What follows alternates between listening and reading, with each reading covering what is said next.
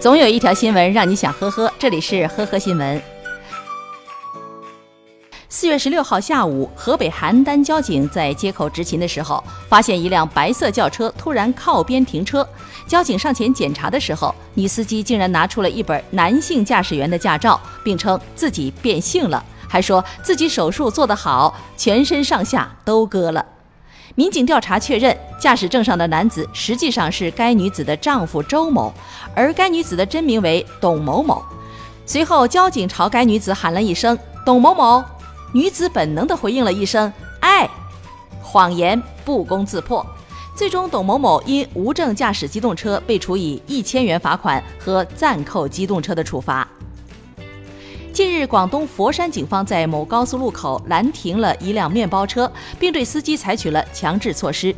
被民警控制以后，司机当场吓懵，一直问警察自己到底犯了什么事儿。原来，指挥中心接到报警说，一位车主看到一辆面包车上有小孩举着“求救”字样的纸板，怀疑孩子遭到了绑架。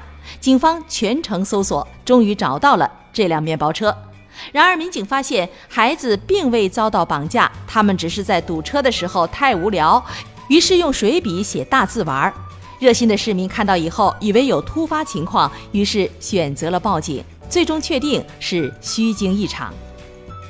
九零后的袁某是上海迪士尼的一名实习生，他冒充高管，对外宣称可以搞到五折的内部票，短短五个月内诈骗了七百多万。据悉，袁某最初不惜亏本，每张票只卖一百元，以此让人相信他可以搞定低价票。在招揽到一批客户以后，他以囤票为由收取钱财。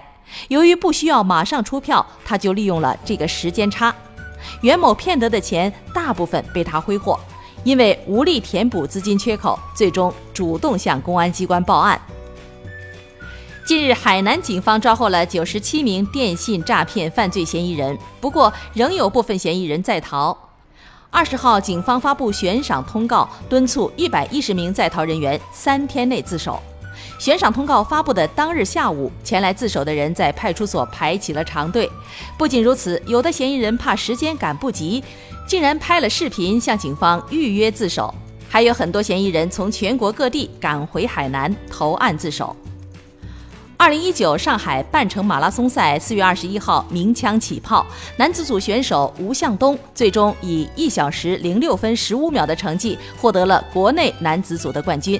吴向东赛后表示，自己本来可以更快的，后来中途掉速的原因是比赛期间肚子有点不舒服，从十公里开始就肚子疼，十四公里的时候憋不住了，十八公里的时候卸货完毕。好在吴向东始终没有中途放弃，在这种情况下，他在最后的冲刺阶段竟然还超越了一名特邀选手，一举夺得了国内男子组的冠军。感谢收听今天的呵呵新闻，明天再见。本节目由喜马拉雅和封面新闻联合播出。